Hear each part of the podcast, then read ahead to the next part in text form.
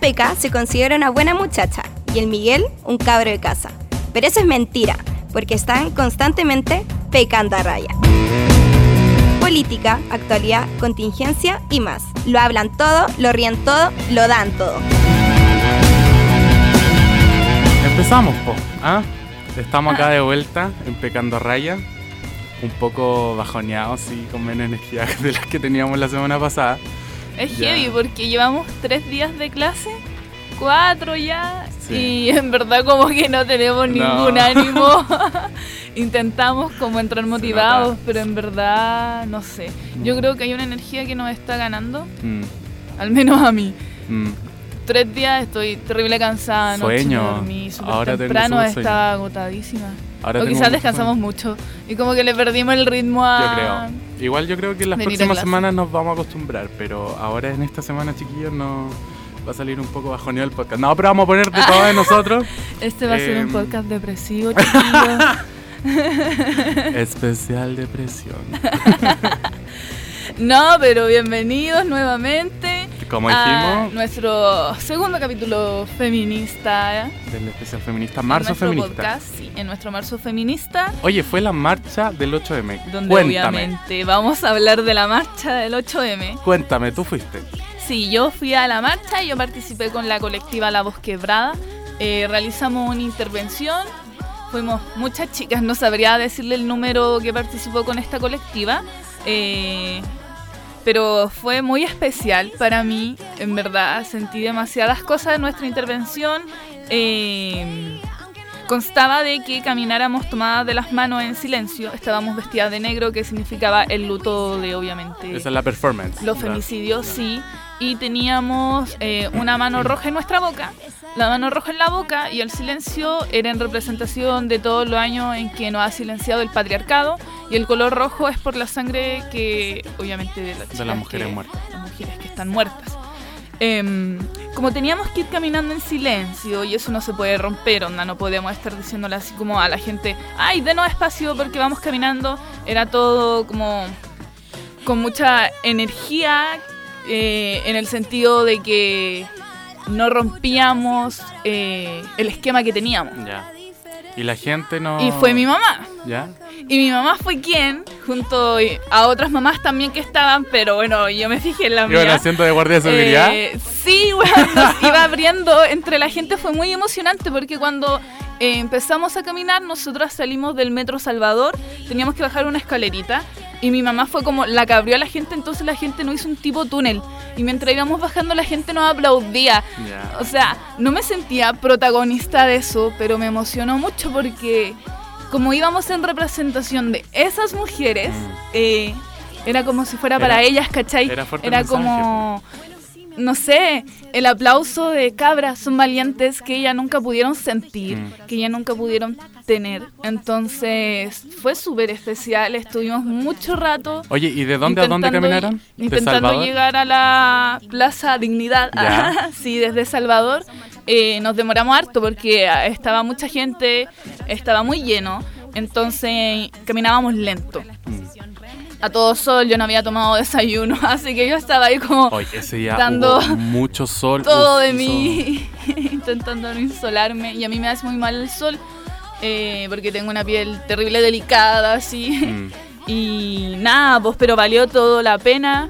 Eh, luego terminamos con un aplauso alrededor de las una de la tarde. Y- En Plaza Dignidad. En Plaza Dignidad. Y después de eso cada una seguía en la marcha con la Ya. gente con la que... ¿Tú avanzaste? ¿Llegaste a los ERES por ahí? ¿O no? Eh, no, es que no se podía avanzar. no podía, lo juro, donde estaba Sí, yo. mucha gente dice eso. Eh, después intenté avanzar con mi amiga y era imposible, no pudimos. Ya. No, mucha gente, mucha, mucha, mucha. Se dice que fue más que para la del millón, o sea, la del 25 de octubre. Mira, yo creo que sí. Yo Ah, creo que sí, éramos si más. Porque yo fui a las dos y yo sentía que era mucha más gente. Mucha más. Mm. Además igual ahora estaban más repartidos, porque la otra vez fue como todo Plaza Baqueano. Claro. Eh, o sea, Plaza de la Dignidad. Eh, y ahora estaba como mucho más repartido. Habían cabras por Plaza de Armas, los A mí me héroes. costaba ver hacia más allá, ¿cachai? Porque como estaba lleno, y yo empecé Obvio, de. Salvador y cuando empecé a caminar, onda ya, como te digo, nos costaba caminar, ya estaba llenísimo, no pude avanzar más allá. Mm. Yo no podía divisar así como, por ejemplo, hasta qué estación de metro había gente. Mm. Después más encima los, los pacos cortaron ahí en Santa Lucía porque estaba quedando la embarrada en moneda, entonces fue todo un atado. Pero sí, fue harta gente. Mira, yo no me arriesgaría a decir si fueron más o menos que en la marcha del 25, pero andan por ahí. Fueron igual de grandes, Mm. sí o sí. Fueron igual de grandes. Ni cagando fuimos los 125 mil que dijeron Ni- los pacos. Ni- eso, eso sí que no. Eso sí que no. Eh, como que les gusta el protagonismo, ¿hay cachao? Cuando sucede algo en lo que ellos no son partícipes, como que van y salen con alguna weá y Mm. como para que se hable de ellos. Pero hasta la misma Carla Ruilar, la vocera de gobierno, dijo como no, Eh. eso de número es imposible que sean 125 mil personas. Dijo, no sé si son más que la... Lo mismo que estoy diciendo yo, como no sé si serán más que la marcha del 25 de octubre, pero de que fueron 800 mil por lo menos, por lo menos. 800 mil mujeres. Por lo bajo. Eso, Onda, mínimo, yo puedo asegurar de que fuimos más. Si no fuimos los mismos que la marcha del 25, Mm, eh, fuimos más. Ya, Así. sí. Si no fuimos yo igual lo vi como más. todo por la tele, pero sí se veía mucha gente. Así que eso con la marcha del 8M. Bueno, después tuvimos el, el 9M, que fue de- también una marcha en la mañana. Quizás no tan con la gran convocatoria que tuvo la del 8M, pero igual fue la huelga feminista. Otra noticia importante. Tenemos una, una semana cargada de noticias PK. Eh, Harvey Weinstein fue sentenciado a 23 años de cárcel. Ustedes se preguntarán quién, ¿Quién es Harvey Weinstein? eh, Harvey Weinstein es un director de Hollywood. Bueno, ya ex, es, es ex director, porque como Hollywood lo funó dijeron como ya no más. pero que recibió múltiples eh, Denuncias, Denuncias. de muchas mujeres. actrices eh, jóvenes, actrices, actrices en su mayoría. connotadas, eh, de todo un poco. Eh, por abuso, acoso, eh, incluso Violación. violación. Así Esto que- pasó en el 2017 Así es. y el día 11 de marzo de este año, de esta semana, se le condenó a 23 años de cárcel. Este es un caso súper importante, sobre todo para el movimiento MeToo, porque no sé si ubican al movimiento MeToo, pero es el movimiento como... Hashtag Voy a, voy, a claro, voy a compararlo un poco con el Ni Una Menos, que acá se da en Chile y en América Latina. Eh, súper fuerte con apoyando a estos a las denuncias a la- y a las denunciantes de estos casos de violaciones, acoso y abuso de parte de Harvey Weinstein. Y acá se fue formando el MeToo. po. Con Claro, Harvey fueron en fue- consecutivo, o sea, no consecutivo a la par, Mm. fueron hechos a la par. Entonces, eh, las denuncias hasta este sujeto eh, le dieron fuerza al movimiento.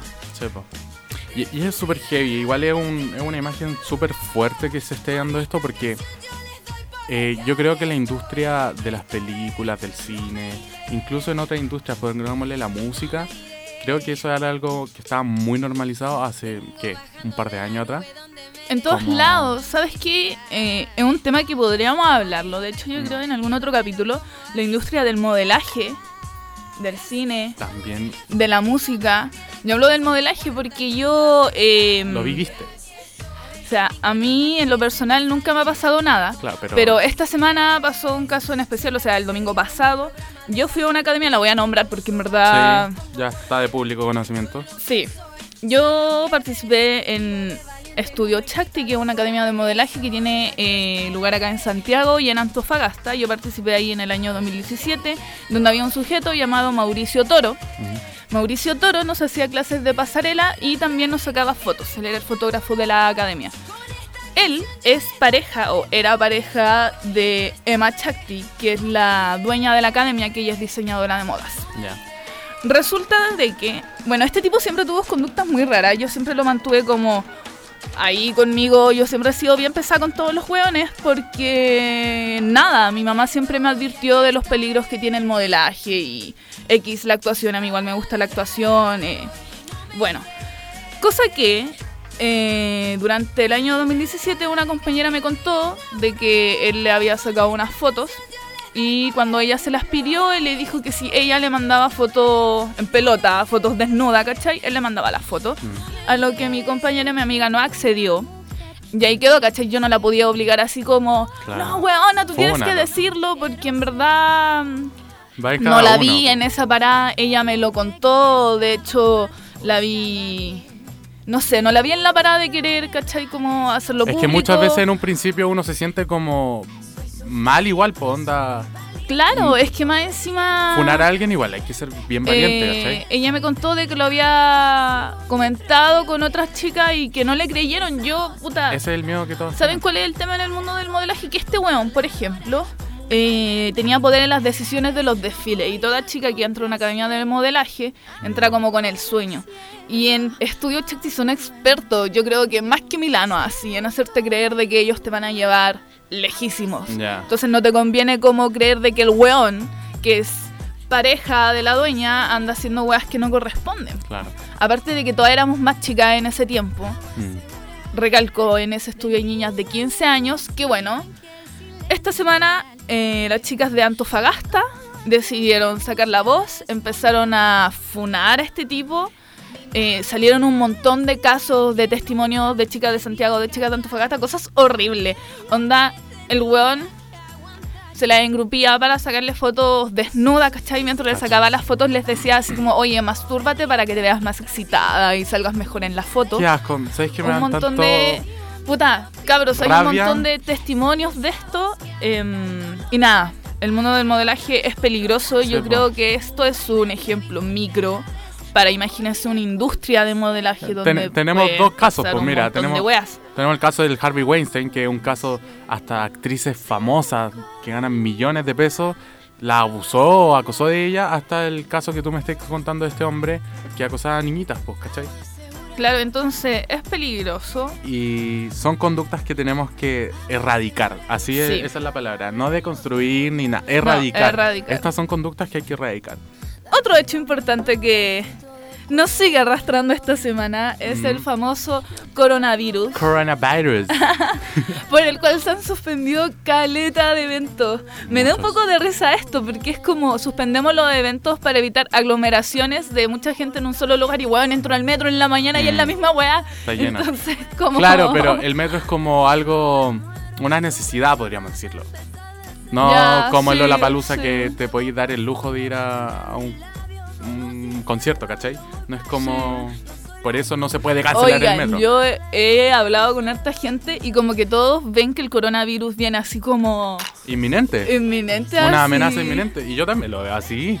Onda... No sé si quizás yo no le estoy tomando el peso que requiere Mira, así como a esta altura. Yo le tomé el O en verdad sí está así como heavy. Mm. Yo le tomé el peso esta semana con la vuelta a clase y como que los profes nos hablaban así. Yo como, ¿por qué los profes tienen como tanto miedo? Una, a que nos vayamos a paro o tomemos la U, eh, es tema aparte. Pero también al coronavirus. Y como que empecé a pensar y, y en verdad sí, porque veis que está la cagada en España, veis que está la cagada en Italia y en otros países de Europa. Y bueno, ¿cuánta gente en verano o ahora en marzo se va como de vacaciones a Europa?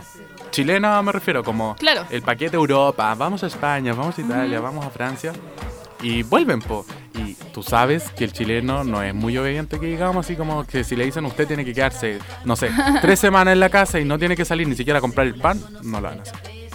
¿Cachai? Mm. Y ahí es cuando el virus pasa a la tercera etapa que se le ha llamado esta semana, cuando ya no es reconocible, esta semana se declaró como epidemia. No, como pandemia. Pandemia, Pandemia. epidemia. ¿Te cachai? Ah. Pandemia. Eh, claro, se le declaró como pandemia por la Organización Mundial de la Salud y eh, estamos en Chile esperando a que llegue a la etapa 3, que es cuando ya no sabéis. Estamos acá esperando a que nos muramos todos nomás, po. La etapa 3 es cuando ya no cacháis eh, quién puede pasarte el virus o ah, no. claro. Esa es Porque la ahora igual 3. está como.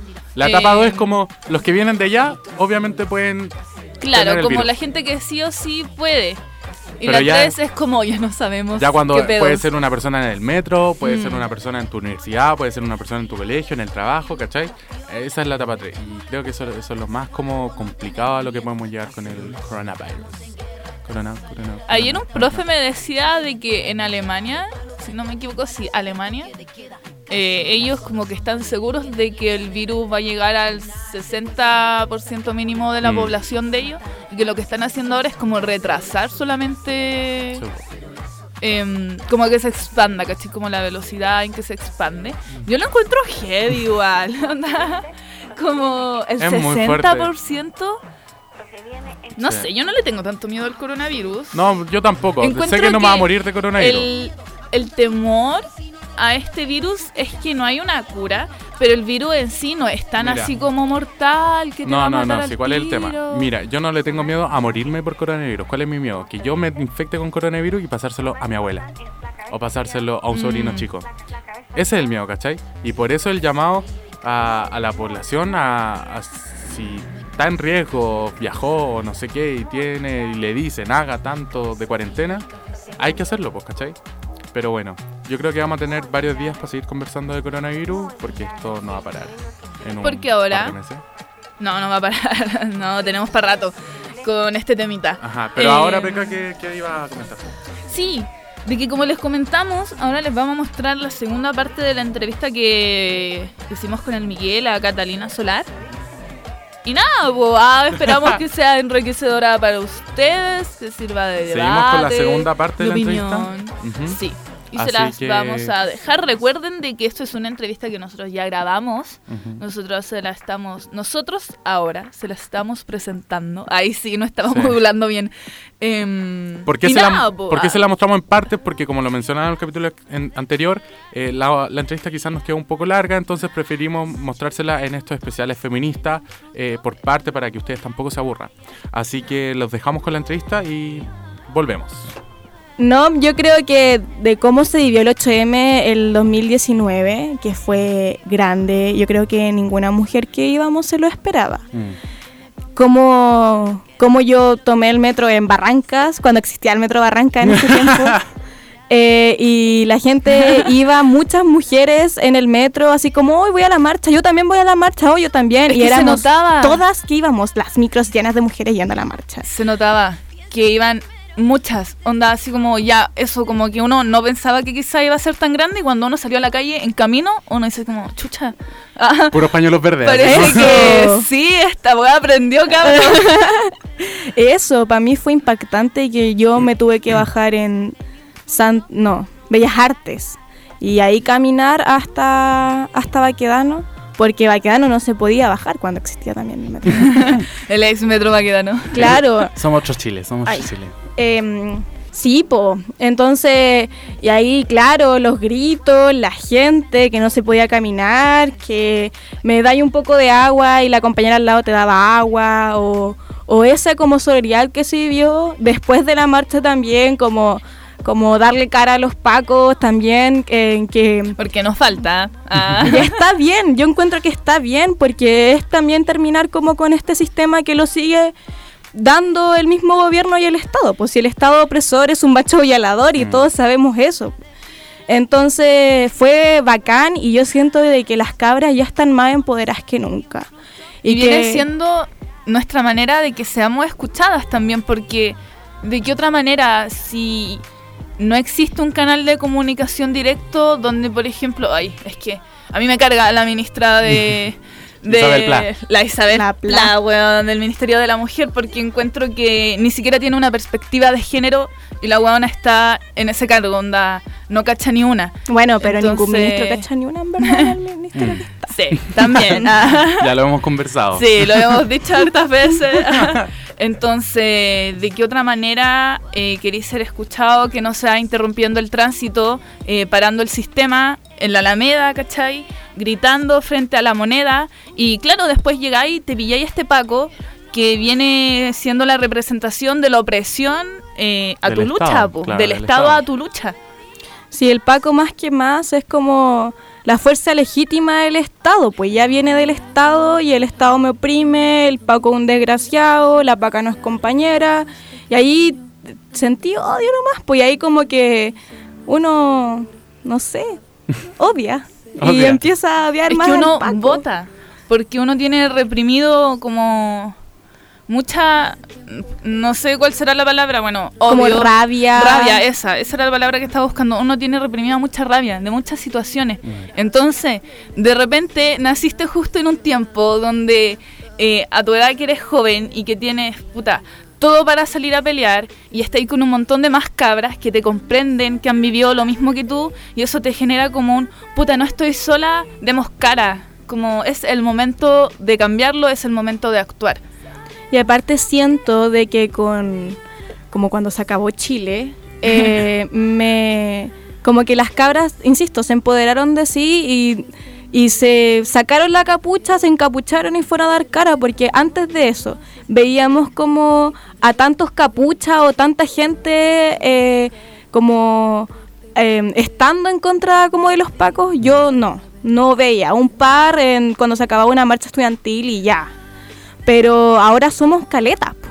Y, y siento de que eso empodera demasiado a la mujer y, y que estáis terminando y estáis tratando como de hacerte ver, así como dense cuenta de las cosas que están pasando.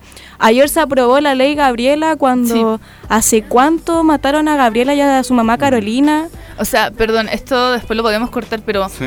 no hay que decir ayer porque como va a salir en marzo, Ah, sí. intentar hacerlo como Ya, atemporal. O sea, perdón, se aprobó. Se aprobó. Ahí sí, se aprobó la ley aprobó. Gabriela. Ya, Eh, de nuevo, desde ahí. sí, esa parte la cortamos.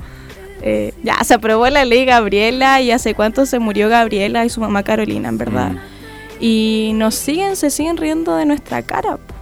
O sea, no sé, yo ya no puedo O sea, usar falda al salir de tema, mi ¿cachai? casa. Que en pleno 2020, recién y con lamentablemente una ley aprobada con el nombre de una persona, eh, Mujer.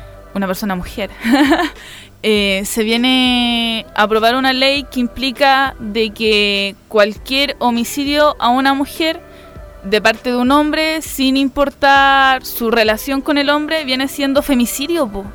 Entonces, como, puta, estamos haciendo las cosas súper atrasados, po. Estamos como a mil años luz de donde deberíamos estar. Y aparte es como si van a empezar a hacer esa ley, porque me refiero a que ya, son quin- de 15 años hasta como 40 creo. Sí, creo que era el presidio como mayor. y- Claro, una cosa así, no sé mucho de leyes en No, verdad. Nosotros tampoco. Intentábamos informarnos Sí, lo, más, lo más que podemos. lo más que podemos. Pero y ahora como realmente si un hombre mata a una mujer le van a dar eso, po, porque van a buscar la quinta, Pata al gato siempre. claro, como siempre lo han hecho y como pasó con este cabro del colo que, que también, po, o sea, el Paco cuánto le dieron? Nada. Firma po. mensual o semanal, si no me equivoco. Semanal. Semanal. creo. Firma semanal. Y donde él Semanal. quisiera, porque justo se iba de vacaciones. ya vos, Él ¿para qué escogía, más, po? él escogía la comisaría Cacha. donde firmar. Entonces, ¿cómo no vaya a tener rabia? ¿Cómo no vaya a que- querer quemar todo? Y si me matan a mi compañera es que yo destrozo todo, porque me mataron a una, po. Y por esas situaciones y por lo que ya hemos vivido antes, por ejemplo, cuando se aprueba una ley como esta ley Gabriela, uno tampoco queda tan satisfecho porque uno dice, ya, ¿cuál es la pillería de esto? Porque ya está la ley, pero por ejemplo, para que este tipo llegue a los 40 años de cárcel, hay todo un proceso por detrás y un proceso que no nos está apoyando como nos debería apoyar. Porque Claro. nos sigue criminalizando a nosotras. Porque o sea, algo somos que la víctima y algo hicimos nosotras para que nos pasara lo que nos pasó. po. Así es la manera en que piensan, entonces nunca nos vamos a sentir a gusto mientras no estén cubiertas todas las maneras y nos sintamos protegidas, que es lo más importante. Eh, acá encontré la, la ley, Gab- eh, ley Gabriela, ¿es cierto? Sí, ley Gabriela, que dice, el hombre que mate a una mujer, que es o ha sido cónyuge o conviviente, o con quien tiene o ha tenido un hijo en común, será sancionado con la pena de presidio mayor en su grado máximo a presidio perpetuo calificado. Y bueno, después la ley sigue, pero eso es como lo más importante. Miaubacampo. O sea, se suman, o sea, son. Las penas son mayores. Se, se le agregan más penas. Pero como dice la PK, eh, estamos a años luz de, de donde deberíamos estar. Sí, años luz, en verdad, como recién... Bueno, y en verdad es porque somos mujeres de Abya entendiendo Abya como Latinoamérica, eh, que siempre hemos sido vistas en menos, en verdad. y no como que siempre nos van a vamos a llegar atrasado a todo y siempre nos van a mirar como como ya la pobre latinoamericana y nunca nos vamos a poder llegar a alcanzar como le encanta a este gobierno decir que vamos a hacer Europa. Porque allá sí esto se vivió como en los 80 que estas leyes ya Claro, es que las existen. primeras olas del feminismo se dieron allá. Claro, sí, po. Entonces, allá igual tienen un terreno más avanzado, si podríamos decirlo así. Vienen ya hace años eh, en una época feminista, se viene conversando el tema. Y acá en Chile recién estamos rompiendo con ciertos incluso como tabús Mm. o no sé, po, roles que tiene la mujer. Sí, oye, es que, en serio yo la odio. Tengo que nombrar esto. Isabel Pla, te odio. Eh, para septiembre del año pasado, ella hizo un tweet, ministra de la Mujer, hizo un tweet que decía, eh, para estas fiestas patrias le vamos a pedir a, los hombres de la casa que ayuden a las mamitas, que ayuden a las mamitas para que puedan descansar. Y yo, conchetumare, no puede ser que esta huevona publicó eso. O sea, ahí te queda claro que ni siquiera acá en Chile Claro. la ministra de género y de la mujer está cachando el mote, po. Es que en verdad, claro, y ahí va como como quererse subir al, carro al carro de la, la- victoria, perdón, como el de mm, el de ya, como la mujer se empoderó, hagamos un ministerio de la mujer, pero ¿qué hacen? No importa, hazlo igual. da lo mismo. Es lo mismo, tú. Si hay una mujer en ese cargo, todo bien. Tú si no di- hace eh, nada, Tú di vive el feminismo. Con que sea mujer, fue, listo, está Bacán. cubierto. Bueno, chicos, estamos de vuelta. Esa fue otro pedazo de la entrevista. Otro trocito. Otro trocito de la entrevista que tuvimos con la Cata. Saludos, Cata, si Sí, nos estás escuchando. la cata. Eh, y nada, yo creo que en el principio de este capítulo ya les comentamos todo lo que podríamos haberle comentado de la semana. Les contamos hasta de nuestra depre post vacaciones. Sí. Así Ya, ah, que- se nos vienen los mechones a nuestra universidad Nah, la próxima semana. El Miguel lo está esperando con tanta ganas. Oye, es que es una emoción. Yo pasé por mechón. Yo estaba súper emocionado cuando era mechón, así que quiero compartir esa emoción con los mechones también, niños. Eh, Ah. Oye, tengo un aviso. Los peques preescolares. Te- hay un aviso. Ah, La peca quizás va a quedar un poco impactada con esto porque creo que se me olvidó mencionárselo. Nosotros ocupamos una aplicación que se llama Anchor. Anchor. Eh, la pueden descargar en Apple o en Google Play. ¿Cuál es el tema con esta aplicación? Es que ustedes se pueden meter a Pecando a Raya y nos pueden dejar mensajes de voz para que nosotros los podamos reproducir acá en el podcast. Oh, impactada. Yo no, no, sabía. si te lo había dicho, te lo había dicho, ¿o no? Es que me lo habíais comentado Sí, así como, oye, podríamos hacer esto. Mm. Pero ahora es oficial. Sí. Es que el Miguel es el encargado de subir los capítulos. Sí, yo me veo como todo el tejemaneje. Sí, porque este es su proyecto, esta es su idea. Él, Ah, con muchas ganas y mucho cariño, me invitó a participar y creamos esto de Becando a Raya. Pero Miguel es el que está detrás de todo esto, de la producción y todo. Así que. mm, Así que eso, en nuestras cuentas de bueno. Instagram, eh, cuenta oficial de Pecando Raya, y yo creo que en nuestras cuentas personales estaremos subiendo como el link de esto para que ustedes vayan y nos dejen, no sé, algún saludo, algún tema del que quieran que hablamos, no sé, lo que sea. Una opinión. Una opinión de algún tema que hayamos hablado Una en el funa. podcast. Ah, espacio Funas. Venga a funar acá, Becando a Raya. Lo que quieran, ustedes los dejan ahí y nosotros lo estaremos tratando, obviamente, dentro de un rango de que se pueda mostrar al aire. Así que nos estamos viendo en un próximo capítulo, chiquillos. Eh, un gusto que nos sigan escuchando. Muchas gracias a los que nos están apoyando en este proyecto. De verdad, mil besitos. Y bueno, no sé, Peca, te despides. Adiós. Ah, ¡Chao! chao, po. Así que nos vemos en el próximo capítulo. Chao. Adiós. Acabas de escuchar Pecando a Raya.